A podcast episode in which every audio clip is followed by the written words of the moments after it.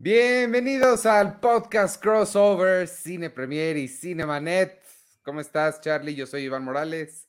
Yo soy Charlie del Río, saludando aquí a Iván Ivanovich Morales en algo que creo que es importante que platiquemos con nuestros públicos. Seguramente quienes están viendo esto a través del canal de YouTube de Cinemanet dicen, ¿cómo? O sea, pusieron la entrada de Cine Premier y están, eh, bueno, en Cine Premier normalmente también estoy yo ahí colaborando, pero esto ya lo vamos a hacer semanalmente, amigas y amigos. Platícales a, a nuestro público, a nuestros públicos atentos, amables y queridos, cómo va a estar la situación, Ivanovich. Pues ya creo que en algún momento habíamos ya mencionado ciertas cositas, definitivamente en la comunidad de Discord, que eh, para quien es miembro del Patreon de Cine Premier en patreon.com diagonal Cine Premier, este, ya estaban bien enterados de lo que iba a pasar o ciertos cambios que vamos a hacer. Y es parte como de alguna mm, reestructuración, digamos, que estamos haciendo. Básicamente es ya oficializar la unión em, para no estar con tantas cosas. La verdad es que hacemos tantos productos a la semana que ponerles nombre a cada uno va a resultar más eficiente. Y lo que vamos a hacer, amigos, es básicamente los jueves que tradicionalmente hemos hecho el podcast de Cine Premier, ay Dios mío, casi tiro todo mi teatrito este, este, se van a convertir en un podcast crossover siempre entre Cinemanet y Cine Premier. Va a ser el de cartelera, va a ser donde estamos hablando de los estrenos de la semana o lo que hemos visto alrededor de, esta semana. Y pues cada quien va a continuar con el podcast de Cinemanet, el podcast de Cine Premier en por, por independencia, digamos, y este, los jueves van a tener este que es de, de ambos. El feed, no se preocupen, no tienen que hacer nada. La gente que esté suscrita nada más a Cinemanet va a seguir recibiendo los programas de Cinemanet. Además de estos crossovers, los que estén suscritos al RSS de Cine Premier van a seguir recibiendo lo que hagamos eh, independiente y este semanalmente y creo que lo expliqué bien. Seinfeld, eh, todos los demás no tienen ningún cambio, el cambio es nada más en este, para también acoplarnos nosotros mejor en nuestros tiempos y en esta nueva normalidad que ya cada vez es, todos los días es nueva, hombre. Eh, todos los días va cambiando, pero yo te quiero agradecer, Ivanovich, a ti, a todo el equipo de Cine Premier, al equipo de Cinemanet, a Jaime Rosales, que el día de hoy nos está produciendo en esta primera emisión formal, ya lo hemos hecho antes, pero eso es formalmente lo que ya va a suceder de manera regular a partir de septiembre. A partir de hoy, como anuncio, y después a partir de septiembre, hago el aviso, eh, voy a salir de vacaciones, es verano, el niño está, el chamaco, ya no es niño, el chamaco está de vacaciones, hay que llevarlo a algún lado, si no se va a volver loco y nos va a volver locos a todos. Entonces, eh, les eh, agradeceré su paciencia, pero ya en septiembre, semanalmente, crossover será el encuentro entre eh, Cinemanet y Cine Premier, entre Cine Premier y Cinemanet, para hablar de las novedades tanto en cartelera como en streaming, que es lo que normalmente hacíamos aquí en CP Ivanovich. y bueno, la otra cosa importante, en, ahorita nos vamos a tomar estas semanas de descanso que mencionas. Regresamos en septiembre, es la segunda semana de septiembre, eh, como el 5 de septiembre por ahí, y seguramente o posiblemente con nuevo día también para el en vivo. Entonces, esténse pendientes ahí de, de, las redes de Charlie, de las redes de Iván, mías. De las redes de, Cine Premier, de las redes de Cinemaneta. Ahí vamos a estar mencionándoles cómo ahí vamos va a estar, a estar avisando. Exacto. Así. Y eh, como siempre, pues eh, no tengo forma de terminar esa oración. No sé por qué la empecé, pero ya. como siempre, dinos qué número de episodio vamos en el caso de, de Cine Premier y decimos cuál va de Cinemanet. De Cine Premier va a ser nuestro episodio número 334 de Cinemanet, el 1238. 1238, ya es un montón. eh, vamos a inventar una forma más eficiente de hacer esa introducción para mencionar los nombres, de, los números de cada uno. Sí, no, y a lo, a lo, mejor ya ni siquiera mencionarlos aquí en el podcast, pero simplemente que tengamos también otra cosa que queremos hacer, es una entrada en común. Ahorita, insisto, quienes escuchan Cinemanet dicen, me equivoqué de podcast, o sea, ¿qué está pasando? No, todo está bien, todo está en orden. También se estarán integrando en estos crossovers, de crossover, eh, pues Rosalinda Piñera, Enrique Figueroa Naya, Peña Oliva, etcétera, los, los, los, miembros de cada uno de los equipos. Para Exacto, platicar cuando... cuando, hayan, cuando haya posibilidades, tiempo y, y demás. Y no, y, no estén en el podcast de enfrente. Y no estén en el, claro, y no estén en el podcast de enfrente, en el atrás, en el de al lado. Es una misma comunidad aquí de, de podcast de, cobertura de cine, la verdad es que sí. Y nos, nos compartimos alegremente. Por ejemplo, acabando este crossover de hoy, va a empezar Citizen Boomer. Este, Kike Gil, que es un gran saludo para ti, Kike, este, mi querido maestro ahí de, muchas cosas. A Víctor Recinos también le mando un saludo muy cariñoso. Este, pero bueno, Kike ha sido también coproductor de cosas de Cinemanet. Él siempre nos está ayudando con audios y temas especiales. Mm, posiblemente nos pueda ayudar con la próxima etapa que está por comenzar. Ah, podría, podría ser algo interesante. Y este, y, bueno, de una vez ya que estamos hablando de Víctor, que está ahí, que me echa la mano en absolutamente todo, es, ha sido, e, es, y ha sido a lo largo de los últimos dos años prácticamente mi mano derecha, Vic, en todo esto que, pues, todo lo que ha sucedido durante la pandemia. Y el sábado, él insiste que le celebren mañana, no sé por qué, no he visto su respuesta en WhatsApp, pero su cumpleaños es el sábado, entonces eh, ahí arroba el colecto, mándenle todas las felicitaciones. Y este, y de una vez les aviso porque también James me pidió y Vic me ayuda a sacar los, los ganadores. Tenemos boletos, amigos, tenemos cinco pases dobles para que se vayan a ver la semana que entra una película de estreno que se llama Escalera al Infierno. Es con Eliza Cuthbert, a quienes ustedes recordarán de películas como, ¿cómo se llamaba? Mi novia es mi, novia es mi vecina, mi vecina es mi novia, me gusta mi vecina. Eh, no la chica de al lado. Eh, la, la, que salía de hija de Jack Bauer en la serie 24. Exacto, Eliza Cuthbert, que hace un ratito que yo no la veo, pero en todo caso tenemos cinco pases dobles para que vayan a la función. Es el, ay Dios mío, el próximo martes 16 de agosto a las 8 pm aquí en la Ciudad de México. Para llevarse estos boletos, escriban, escriban a trivias arroba cinepremier.com.mx los primeros cinco en contestarnos con el nombre del director se llevarán estos boletos. Ahí Vic me ayuda a sacar los ganadores. Y mm, pues vámonos con el programa, si te parece bien, porque tenemos el tiempo limitado y muchas cosas de qué hablar. Em, no sé cómo que quieras comenzar. Vimos varias cosas en común. Si, si te parece, eh, Vamos a comenzar con, algo en común, con, algo en común que debe de ser 13 vidas, 13 Lives. Me parece que es una película muy importante. Tú me la recomendaste, es un estreno de Amazon Prime Video, está basada en un hecho de la vida real.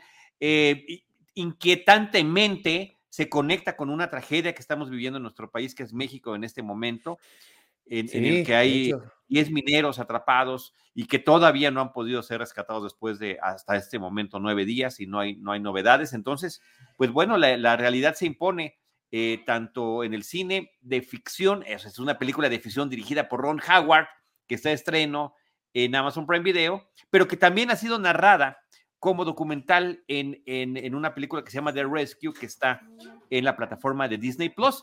Ambas tú me las recomendaste, Ivanovich, así que arráncate. Pues eh, sí, como dices, acaba de. Yo la verdad es que no sabía ni siquiera que iban a hacer una película de ficción basado en esto. De repente, un día viendo los estrenos de Amazon que llegaban en agosto, dije, ah, caray, este es el documental. Fue uno de mis documentales favoritos del año pasado. Y mm, eh, The, Rescue, que está en, Star Plus, en Disney. En, Disney, Plus, que es quien tiene National Geographic. Y de lo que se trata es, sí, justo eso, unas, eh, un equipo de fútbol, 10 niños y un adulto, eh, que son 11 niños y un adulto que son parte de un equipo de fútbol, se quedan atorados en unas cuevas. ¿Y quién tiene que rescatarlos? Pues nadie, nadie puede. Los Navy SEALs, que son parte del, de la Marina o del, del, del, ejército de, de, allá, no pueden entrar, no tienen el equipo suficiente ni la experiencia para ponerse a pues, navegar con submarinamente estas cuevas y tienen que llamar a los mejores buzos en este tipo de condiciones del mundo, eh, que en este caso son interpretados por Colin Farrell y por Vigo Mortensen. Existía el miedo un poco al hacer la ficción de que, y sobre todo con Ron Howard, que es un gran artesano de cine, creo que Ron Howard ha hecho grandes películas, pero existía el miedo de que fuera un poquito los hombres blancos llegan a salvar a, a la gente que no se sabe salvar sola, pero no, creo que, y ahorita me dirás tu opinión, creo que está muy bien manejado eso. Creo que sí se nota que em, ellos eran las únicas personas que podían y está tratado con bastante respeto. La otra cosa que quería este, comentar es, sí le vi un montón de paralelismo con Apolo 13, pero de una forma que no, que no me gustó, como que en algunas, Ok. Eh, ni siquiera se me ocurrió, ni siquiera se me ocurrió, y de hecho el, pues el nombre está Apolo 13 y 13 Lives, ¿no? 13 vidas. claro, lo que pasa es que es el mismo director y yo sí lo estuve pensando que ahí tenía como la fórmula perfecta y se fue por otro lado a contar, eh, a contar la historia de otra manera que se me hizo un poquito pesada por veces. Creo que le hubiera beneficiado tener un poquito más la estructura de, de Apolo 13, pero, pero en términos generales creo que es bastante efectivo. Eh, a mí me llamó la atención al principio eh, eh, que se tratara de, esta tragedia que tiene tan solo unos cuantos años de haber sucedido, ¿no? Tragedia en el sentido de lo que sucedió inicialmente, a final de cuentas, no sé si, echar el spoiler, porque es muy emocionante, es, una película donde está uno en constante suspenso, preocupado por, por estas víctimas pequeñas, como dices tú, 12 niños y un adulto, un joven adulto, o sea, una persona que apenas era, era, era adulto, ¿no? Que era el coach de este equipo, se meten a esta cueva, que es una cueva turística, un espacio para, eh, eh, para, para pasear, conocer, eh, y cae una lluvia tremenda y, e inunda, e inunda la cueva, de tal manera que quedan ellos atrapados a kilómetros y kilómetros al interior. Entonces, también se pone uno a pensar sobre estas cuestiones que, que si uno, si hubiera sido una ficción no basada en la vida real, creo que nos hubiera costado más trabajo creerla. ¿Cómo hay hobbies, como puede ser el de bucear en cuevas? Es, peleología a través del buceo. ¿A quién se le ocurre? Eh, el documental sí habla de eso.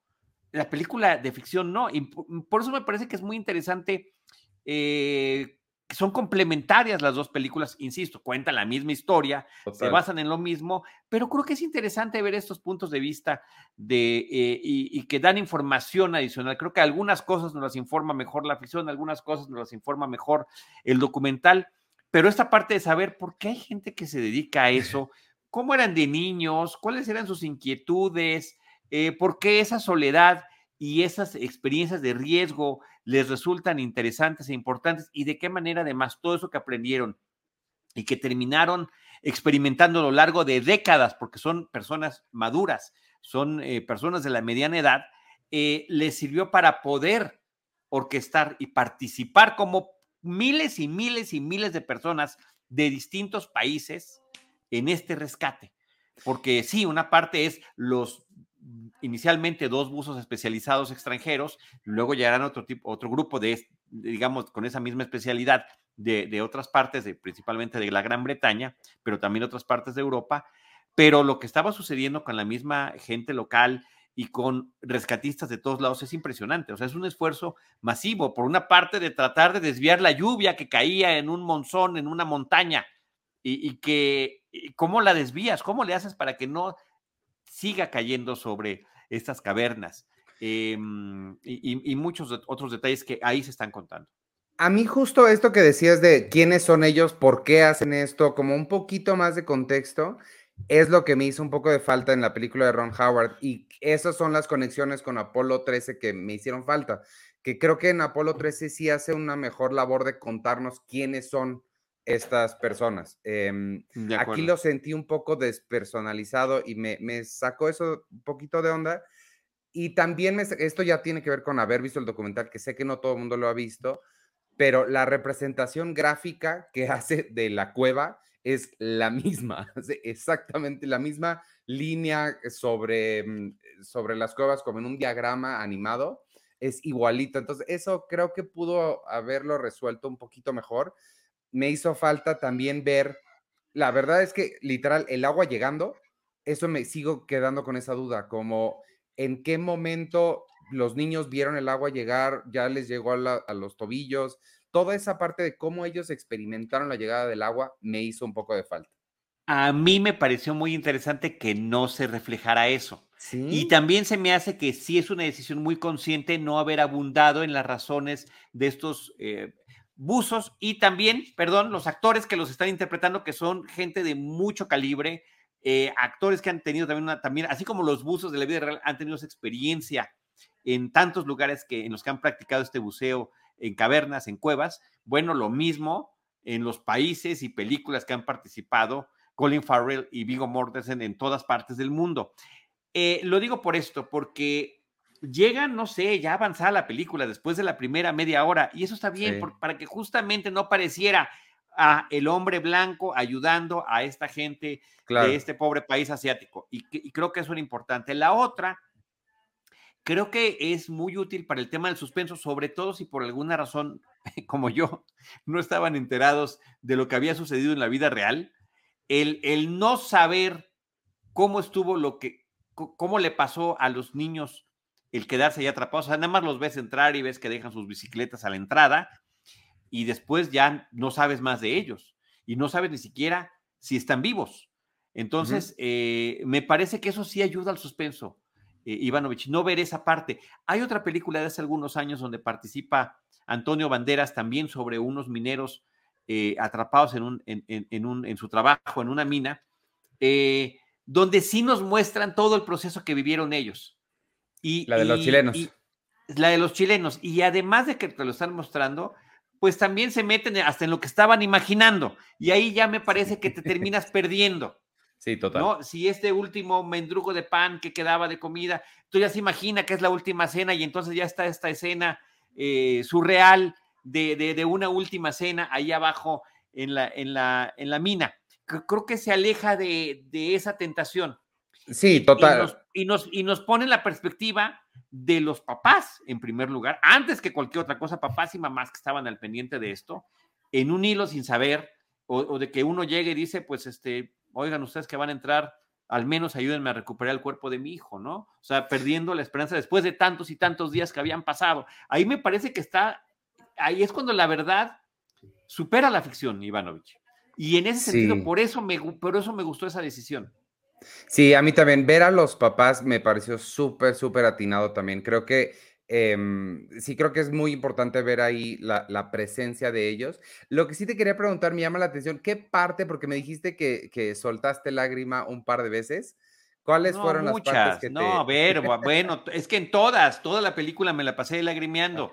Así como ahorita que ya desde hace un año tengo un perrito y ya todos los temas de perritos me afectan, Imagínense el de niños y niñas, desde que soy papá hace exactamente 12 años, eh, cualquier tema que tenga que ver con el, bienestar de, niños en, películas, en documentales, en ficciones, pues es terrible. Y aquí, por supuesto, efectivamente, desde que no saben qué pasó y de que nada más ves que, insisto, dejan su bici en el barandal de la entrada de la mira, es como entrar a las cuevas de Cacahuamilpa, así tal cual es. Era un lugar turístico, no, no se estaban adentrando en nada particularmente o que supuestamente fuera peligroso. La temporada de lluvia se supone que no habría empezado todavía. Eran eh, eh, eh, jovencitos, niños de una zona rural, o sea, era su, literalmente en alguna de las películas lo dicen, su patio de juegos trasero. ¿No? Iban a, un, a una fiesta de cumpleaños después del partido de soccer y dijeron, ah, pero antes vamos un ratito, mira, trajimos las linternas, vamos un ratito a la cueva. Y ese ratito se convirtió en más de 10 días de angustia terrible para ellos y para los papás. Impresionante, me, parece todo eso. Entonces, ¿desde cuándo empecé a llorar? Pues desde que no los ves y desde que los papás, oigan, ¿qué pasó? Este, ¿No que iban a venir a la fiesta? ¿Y quién nos llevó? ¿Y qué pasó? Y, llegan y, ven y cada uno, ese, esa, ese primer momento de los papás identificando las bicis de cada uno de sus hijos. Así. En el barandal de la entrada a la cueva, eh, bueno, desde ahí ya, de Waterworld. Después dije, oye, ¿no está un poco larga la película? Dos horas y media de duración. Cuando te das cuenta que dos horas y media no era ni la mitad del tiempo que les tardaba en llegar buceando al lugar que, deberían de estar eh, supuestamente estos chamacos ahí atrapados. Dices, no, o sea, por el amor de Dios, yo estoy aquí en mi casa sentado cómodamente con unas palomitas viendo la película y me preocupo por la duración de la cinta, cuando la preocupación es efectivamente eh, el, aterrador ingenio para poder intentar este rescate. E, eh, eso. todo me afectó, todo me afectó. Y nada más antes de cederte la palabra, un último detalle, porque voy a regresar a este tema que lo he dicho y lo voy a decir una vez más, porque es, en la película de ficción es muy notorio esto de que las bicis están ahí en el barandal y de repente llegan los rescatistas y sacan agua y sacan tierra y llegan bombas y las bicis siguen ahí. Yo dije, ay, se les pasó la mano, ¿no? Porque es como cuando llega Terminator y tiene, para que se vea que es malo, pisa el juguete de un niño, estos, estas cosas que te provocan emoción. Y cuando va el documental, ahí estuvieron todo el tiempo las bicicletas. Wow, no, este, no, no, no fue una decisión este, arbitraria. arbitraria ni de, ni de eh, sentimentalismo provocador de una película de ficción. En eso no me, no me fijé que, que estaban las bicicletas también en el, en el documental. Este, mm, ya no me acuerdo que te iba a preguntar, pero, ah, de la, de la duración. Este, yo no, yo no la noté que durara tanto, fíjate, no la sentí, no, hasta que lo No, no la sentí, no la sentí tampoco, pero sí, cuando, cuando vas a empezar dices, ay, me voy a sentar aquí dos horas y media, mm, ya comí, ya bebí, ya fui al baño, ¿me explico? Sí, claro. Este, y no, no, se me fue como agua. A ver, lo dijiste hace rato, es un súper artesano, Ron Howard, sí, lleva toda su vida, desde niño actor, este, hasta sus experiencias en producción y dirección, manejando el lenguaje cinematográfico en ambos lados de la cámara. Eh, lo ha seguido haciendo, ¿no? Él participaba con, su, como él mismo en Arrested Development, por ejemplo. Eh, no, él tiene un manejo sensacional del ritmo y aquí me parece que está muy bien perfeccionado y debo insistir, me encanta que sí esté el punto de vista de todo mundo, de los oficiales de gobierno, de los papás, de estos buzos, de, del, del, meteoro, del de especialista en temas hidráulicos, etcétera, etcétera, etcétera.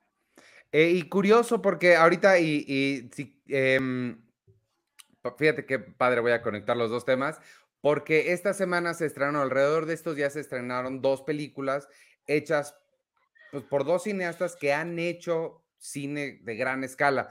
Eh, Ron Howard tiene, como dices, muchísima experiencia, pero se fue esta película directo para Amazon Prime o la hicieron para Amazon Prime. Eh, nada más volver a mencionar rapidísimo, vean el documental The Rescue, El Rescate, está en National Geographic en Disney Plus, vale muchísimo la pena verla como una buena eh, dupla. Y yo me los eché de corrido, Ivanovich, no pudimos aquí, o sea, es que terminas de ver uno y dices, bueno, voy a ver el principio del documental, no, te quedas hasta el final. absoluto está bien, padre. Fue de los, de los mejores del año pasado. Y en Star Plus se estrenó una película de Dan Trachtenberg, de la cual tú nos vas a platicar porque yo no vi, porque no, no he visto ni la primera de Depredador. No sé nada de Depredador. No, no digas esas cosas, Iván. Mira, te, te, voy a decir lo que sé de Depredador. Ve el calor o ve chistoso como si fuera el calor y le hace... Es todo lo que sé de Depredador. Pero tú viste la nueva Prey, eh, hablada en Comanche. No, no sé, tiene algo que ver con Comanche. Depredador, la presa es como se llama en español. En inglés me parece que simplemente es Prey. Es una eh, película vinculada al universo cinematográfico de Depredadores. Podríamos decir precuela. Sí, pero cuando hablas de una precuela es porque la historia está conectada específicamente con los demás. No, aquí simplemente eh, se ha dejado por sentado que los depredadores han eh, visitado, en la ficción de estas películas, han visitado la Tierra a lo largo de muchísimo tiempo, utilizándola como un campo justamente para sus eh, ritos de cacería. Eh, ellos vienen a cazar no nada más seres humanos, sino también animales silvestres y tienen todo un protocolo en el que mm, con el cual llevan a cabo estas, estas cacerías, ¿no? Nunca van a cazar a alguien que no esté armado, nunca van a, estar, a cazar a alguien que esté en, situación de cautiverio, nunca van a cazar a alguien que, este, mm, que algún eh, ser vivo que esté eh, esperando crías, ¿no? O una mujer embarazada, no. Sin embargo, esta película creo que no necesariamente debes de saber todo esto. La película te lo va contando porque el mismo personaje protagónico que tenemos nos lo va viviendo y lo va aprendiendo. Eh, y me parece que eso está muy interesante. La película ocurre en 1700 y cacho en algún lugar de América del Norte, donde justamente esta eh, chica protagónica es parte de una tribu comanche eh, y inadvertidamente se empieza a percatar porque ella es muy buena para rastrear, tiene el interés de poder también tener este primer ritual de cacería para demostrar eh, eh, todo lo que ella conoce eh, dentro de su tribu y a partir de ahí pues se topa su camino con el de este depredador que anda por allí. la película también hace unas analogías muy bonitas que parecerían, ahorita que hace rato que mencionaste National Geographic, que parecerían de documental de ese estilo, donde vemos diferentes situaciones de, cacería y de, de, depredación en el mundo animal, ¿no? Un lobo eh, corriendo detrás de un conejo, una boa que también ataca a otro tipo de roedor y de que es, así es la naturaleza y así es esta situación. Y aquí veremos también a este depredador haciendo lo propio y ella con el conocimiento que va adquiriendo, con la experiencia que ya trae y con un sentido de observación sensacional, empieza a ver de qué manera puede intentar, al menos intentar sobrevivir. El depredador, insisto, se enfrentará a animales salvajes como un oso, se enfrentará también a, otros miembros de esta misma tribu comanche, eh, se enfrentará a cazadores furtivos canadienses que están acabando también con los búfalos de la zona. Eh, y, de repente una película que empieza con un ritmo un tanto cuanto lento, ¿no? Porque sí pareciera que estamos viendo con detalle el, lo que sucede con, estos eh, personajes en la tribu. De repente te empiezas a involucrar y involucrar hasta ver el, la culminación de este encuentro de la chica con el Depredador. A mí me pareció una película muy interesante, me pareció muy divertida, me parece una muy buena adición que nadie pidió al universo de los Depredadores y que, eh, y que está ahorita en cartelera. Y sí hay que subrayar. No, en cartelera no, está en Star Plus. En cartelera, en, nuestra cartelera casera a través de la plataforma de Star Plus. Este, sí, es nuestra propia cartelera hoy en día. Eh, en, este, en, este, en este tema. Eh, mira, Víctor Recinos nos dice, a mí me encantó Prey y no soy fan de Depredador. Sí, creo que es una película que se puede ver, como se utiliza el término en inglés, en standalone, o sea, la película se sostiene por sí misma sin que tengas necesidad de tener conocimiento extra. Si ya las viste las otras, pues ya, ya hasta sabes más o menos cómo está, el, de, qué, de, qué dato funciona el, el, eh, la dinámica de estos personajes, pero si no, aquí se va aprendiendo. Y me encantó el personaje protagónico femenino, la actriz me parece que está muy bien, me parece que el personaje también está bien construido dentro de la historia y la forma en la que le dan su propio papel y en la que ella va encontrando, insisto, ella es rastreadora, va encontrando su camino, aquí lo decimos ahí en un término mucho, mucho más amplio, ¿no? Em, sí, está padre. Se supone que en algunos momentos están hablando con Manche, pero se utiliza esta misma técnica en la que ya que sabes que están hablando con Manche, o ruso, como en la, no sé, por mencionar una película, La Casa del Octubre Rojo, y también es otro tipo de cacería, este, ya después ya todo está en inglés. Eh, salvo los franceses, que me parece que sí siguen hablando francés durante toda la película. Pero ahí lo hacen para eh, subrayar el hecho de que no se entienden, en este caso, cuando se encuentran con los comanches, ¿no? Órale, pues eh, yo de, lo que había escuchado es que estaba incluso mejor que la original, o al menos al, al nivel. No, a ver, sí está mejor que varias de las precuelas y de los crossovers que han hecho a lo largo de los años. Sí, sí, sin duda. A mí me gustan mucho la 1 y la 2 de Depredador. Después, este, cuando ya terminan mezclándose con, em, con las películas de, Alien y demás, que, originalmente había sido en cómic cuando las habían mezclado, pues también termina eh, siendo algo curioso. En, en el caso de, mm, en el caso de, del cómics, eh, de Dark Horse Comics, por cierto, estaban padrísimos los primeros crossovers que hicieron de Alien contra Depredador y de repente hasta tenía sentido. Los depredadores dejaban en algún planeta los huevos de Alien para que se mezclaran con alguna especie local y después irlos a cazar. ¿no? Este, eh, estaba padre. También por esa misma época hicieron crossover en el cómic de eh, Robocop y Terminator y juntaban las dos historias, ¿no? Al final de cuentas tenía que ver el avance tecnológico de Robocop, el hecho del avance tecnológico que terminaría y culminaría con la inteligencia artificial cobrando conciencia de sí misma y rebelándose contra el ser humano, etcétera. Pero bueno, Prey o Depredador, la presa, se puede ver sin tener ningún conocimiento previo de las películas de Depredador, como es tu caso, Ivanovich, y te la recomiendo. Creo que está muy bien. Eso me, eso me llamó la atención, eso quizá me haga convencerme de, verma, de, de verla, de verme. A mí me veo sin Star Plus, de verla este, quizás este fin de semana. Y fíjate qué padre, estoy conectando todo, a veces soy muy bueno haciendo estas cosas, parezco profesional. De un depredador nos vamos a otro, si te parece bien. Vámonos a hablar de un documental que yo vi en Netflix porque escuché que mucha gente estaba hablando de él en, en la interesfera. Este se llama El hombre más odiado de Internet te lo recomendé, ah. te dije. Sí, y, también lo vi. Espérame, oye, antes de eso, hay un comentario de Max Ambris para ah, también eh, dar el espacio a este comentario que dice: este, su idioma original ah, de Prey, de la película Depredador Prey, es en Comanche y está doblada en inglés. Y sí está esa versión en Star Plus. Em, eh, lo que yo vi, la versión que yo vi, Max, eh, parte estaba hablando en Comanche y de repente estaban hablando en inglés. Entonces, por eso hice la referencia de cómo lo han utilizado en otras películas, eh, donde se supone que están hablando en cierto idioma y ya después de que ya fue ese idioma, entonces ya resulta que están hablando en inglés para que todo el mundo le entienda, ¿no? Pero bueno, ahí, ahí está la, observación que nos estás haciendo. Bueno, pues está padre como Apocalipto, que también está en, en náhuatl, ¿no? En maya.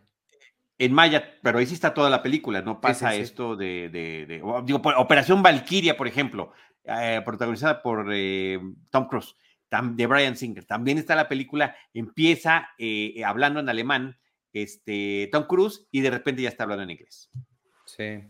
Bueno, pues em, vámonos a este otro depredador que, decíamos. El documental eh, se llama El hombre más odiado de Internet. Es una serie documental de estas que ya se están poniendo tantísimo de moda. Es una cosa loquísima. Este no es, bueno, sí es true crime, pero no es de asesinatos ni nada. De lo que se trata es de este tipo que tenemos en pantalla, cuyo nombre no me acuerdo, pero tenía un sitio, empezó, inició, fue un emprendedor de internet, sacó un sitio que se llamaba, ¿te acuerdas cómo se llamaba el sitio?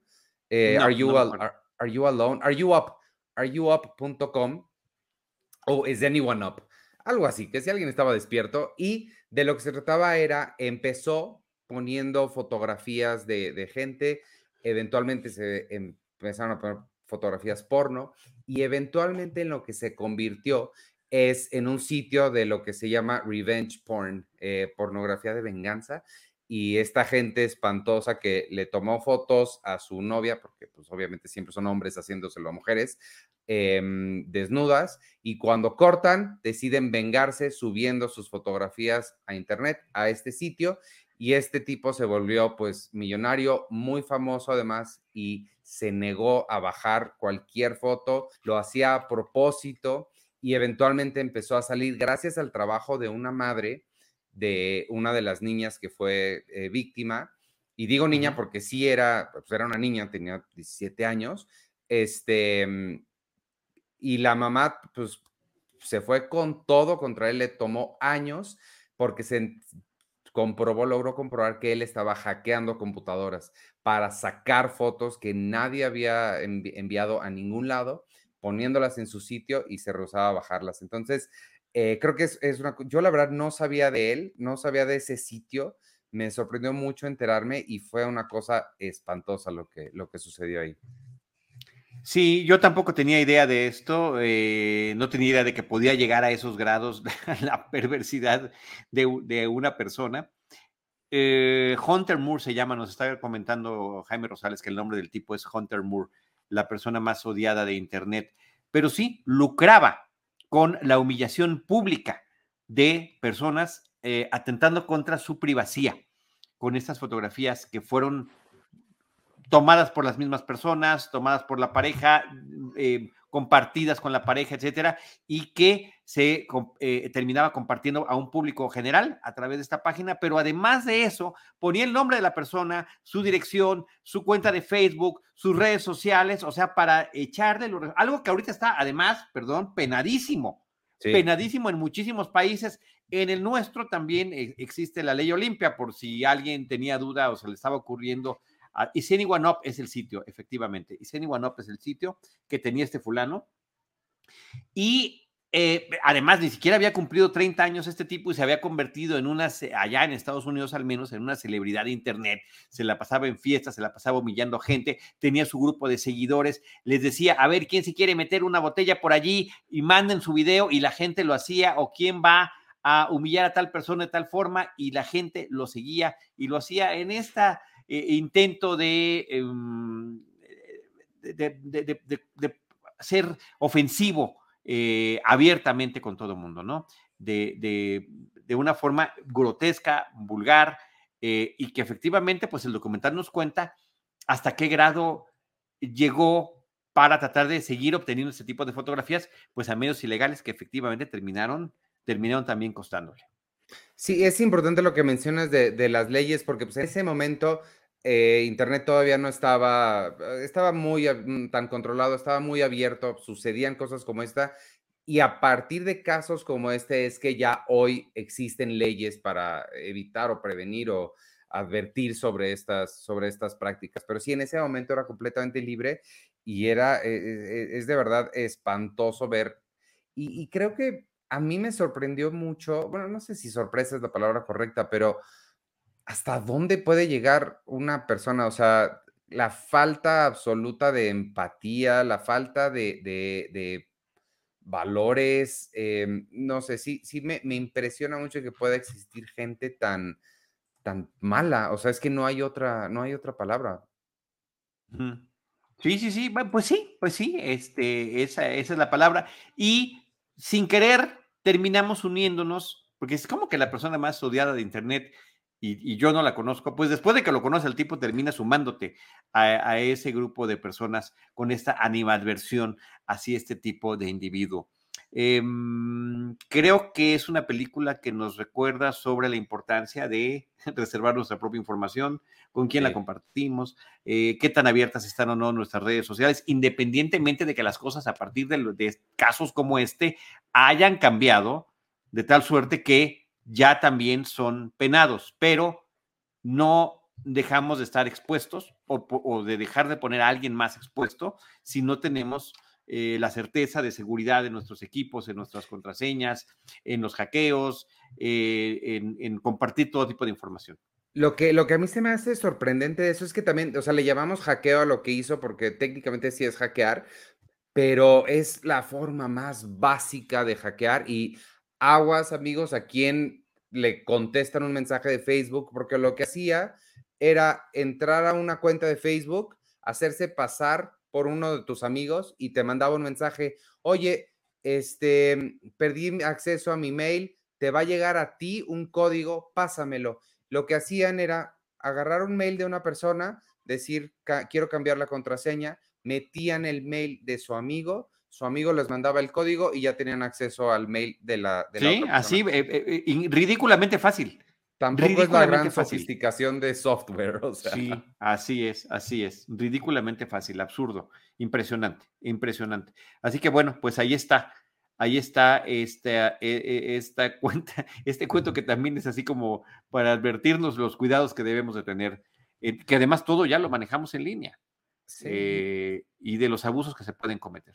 Así que sí me pareció muy interesante. Está manejado con ese, con ese estilo Sí, claro. Eh, de, este documental que tú le llamas True Crime, eh, televisivo además, donde te van dejando en tensión y cada que termine uno de los capítulos, pues sí quieres saber qué va a ser, qué es lo que va a suceder a continuación y hasta dónde pueden llegar las cosas. Sí tiene un estilo muy, muy claro, pero, pero creo que funciona y vale, vale la pena y para prevenir cosas. Sin duda, sin duda, sin duda, sin duda. Así que ahí está en Netflix.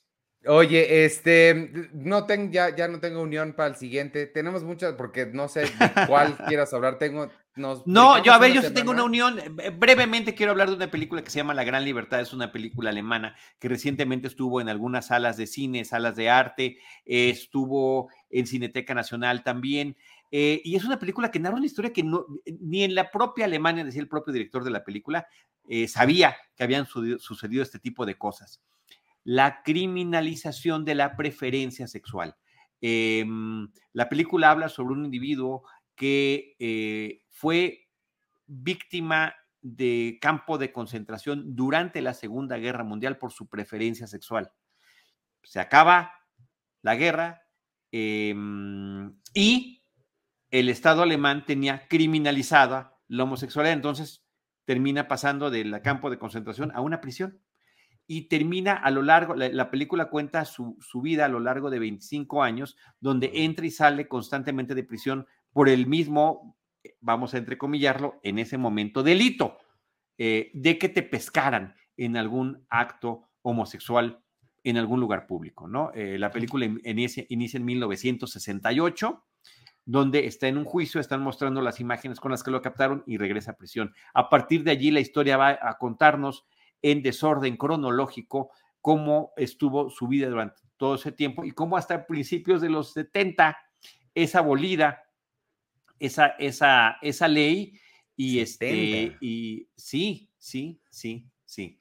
Y, cómo es que estuvo todos esos años, insisto, entrando y saliendo de prisión. La película es una ficción, pero sí está documentada con información de muchos casos eh, similares. Entonces, pues eh, justamente la película habla de, esa situación, pero además está narrando la historia de este hombre y el encuentro que tiene con, un, con otro eh, prisionero que fue, entró ahí por un homicidio y cuál va a ser su relación a lo largo de los años. Primero, con el evidente prejuicio, ¿cómo lo pusieron en mi misma prisión? ¡Qué barbaridad!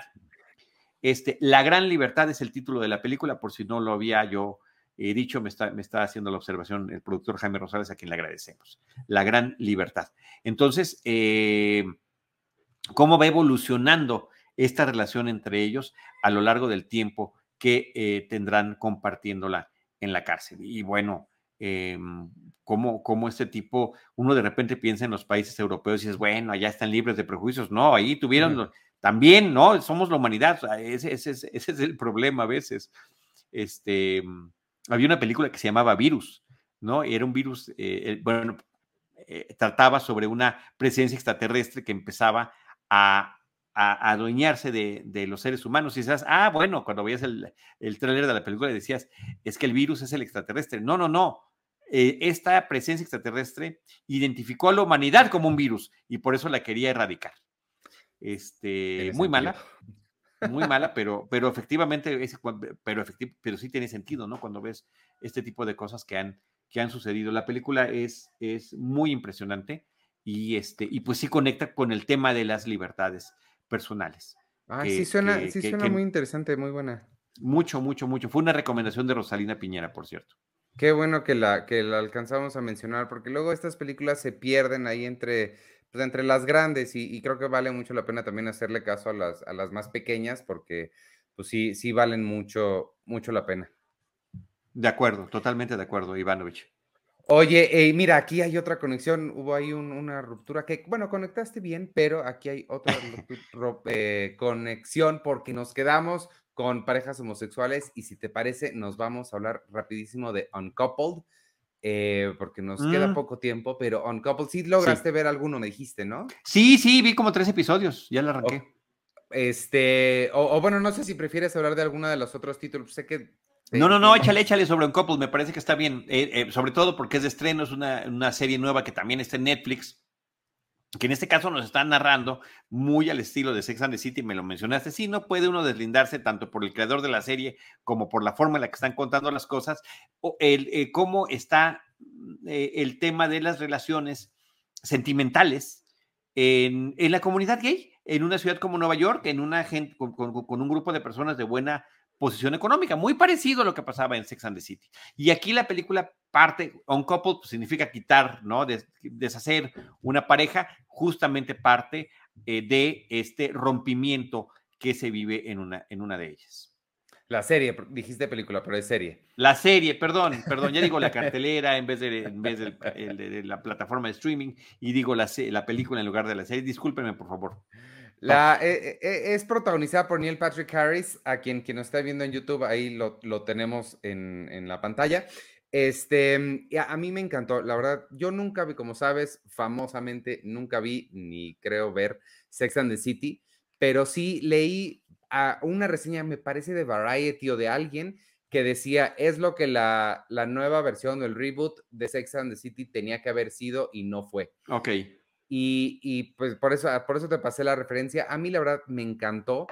Nunca había visto yo, conozco gente, tengo amigos gays en mi vida que son personas así. Este, eh, a lo que me refiero es personas que no son, porque las representaciones que tenemos de gays en el cine usualmente son personas que yo nunca he visto en la vida real, o sea, como muy estrambóticos, como todo el tiempo de fiesta y drogas y sexo. el, cliché eh, eh, o el prejuicio hecho cliché a lo largo de los años en el cine y la televisión. Exacto, y yo, pues, mis amigos que tengo, pues son, son como yo, no, no, no, o sea, no hay nada de diferente, están, se enamoran y les rompen el corazón y van a cenar y de vez en cuando van a un antro, claro, pero pues es normal. Y me hacía, no me había dado cuenta que me hacía mucha falta ver una serie donde pues son relaciones realmente. Sucede que son entre hombres, pero son tratadas, em, yo me imagino, con mucha normalidad como, como son. Y, me encantó, creo que el, el, drama por el que pasa el personaje Neil Patrick Harris, que es que su pareja de 17 años de repente un día le dice, ya voy, es una cosa espantosa con la que te puedes identificar muy bien. Y el duelo, las etapas que pasa para poder eventualmente eh, superarlo o no, te lo va contando de una forma, creo que muy natural, muy realista. Eh, yo ya vi la serie completa y sí, sí vale mucho la pena al momento hasta donde llega. Te lo dejan abierto para una eh, te, dejan muy claramente abierto para una segunda temporada con un drama nuevo. este, Entonces, habrá que ver esta segunda, si sí la hacen, qué tanto funciona, pero esta al menos me encantó y creo que hacen falta este tipo de representaciones que me suenan más eh, realistas. Marsha Gay Harden también aparece en la serie y creo que ah, fue de lo que más me ha gustado, de lo que he visto. Su personaje está increíble y sobre todo el tipo de relación que va entablando con el personaje de Neil Patrick Harris. Eh, yo creo que ahí la dejamos, creo que es una eh, eh, buena recomendación. La película, digo, la serie es, es drama comedia, ¿no? Es dramedy. O sea, sí está la situación esta que de repente sí, a mí siempre me, me ha costado mucho trabajo entender cuando alguien te ha tratado tan mal y que sigas queriendo que, regresar con esa persona, me, me, hace mucho ruido.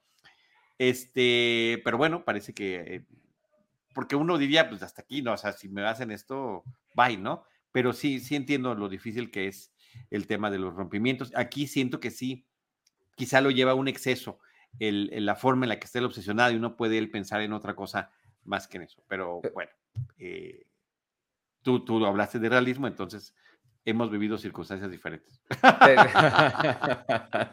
Termina de verla, creo que funciona bastante bien. Pero sí, es que yo sí he conocido gente que sí no, no, no puede. Pero... El primo del amigo. Sí. El primo del amigo, sin duda alguna. Pero véanla, vale mucho la pena. Este, mira, ahí está bien, James está diciendo que es una joya, termina la Charlie. Em, pues vámonos despidiendo porque creo que los tres tenemos algo que hacer ahorita. Este, obviamente, este, el tercero del, equipo es Jaime Rosales, que nos está haciendo la producción.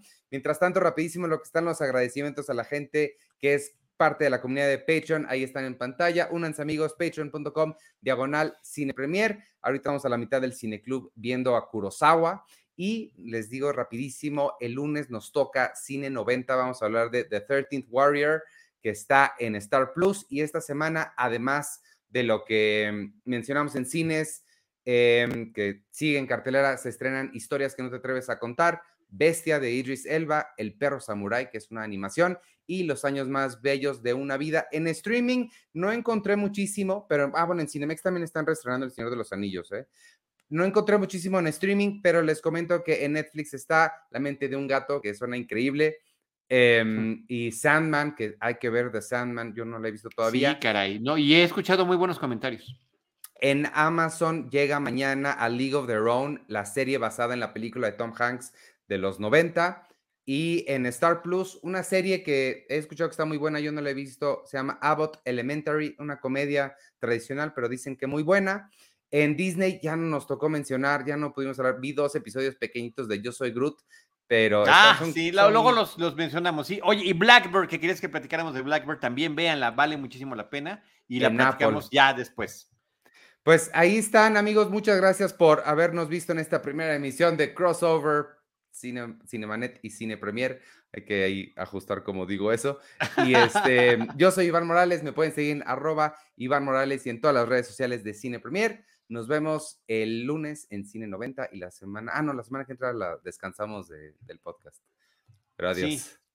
Yo soy Charlie del Río. En unos minutos más, a partir de las 10 en, Cinemanet y en Filmsteria, vamos a estar eh, Antonio Camarillo y yo platicando en Citizen Boomer. Así que también no se lo pueden perder. Flash Gordon y, eh, y Highlander, el Inmortal, dos películas ochenteras musicalizadas, ambas por Queen. Esa es la conexión que le estamos encontrando. Eh, gracias, Ivanovich. así termina Crossover, pero yo también les recuerdo que nos veremos en nuestro próximo episodio con Cine cine y más cine. Adiós. Esto fue Cinemanet. El cine se ve, pero también se escucha. Les esperamos en nuestro próximo episodio. Cine Cine. y más cine.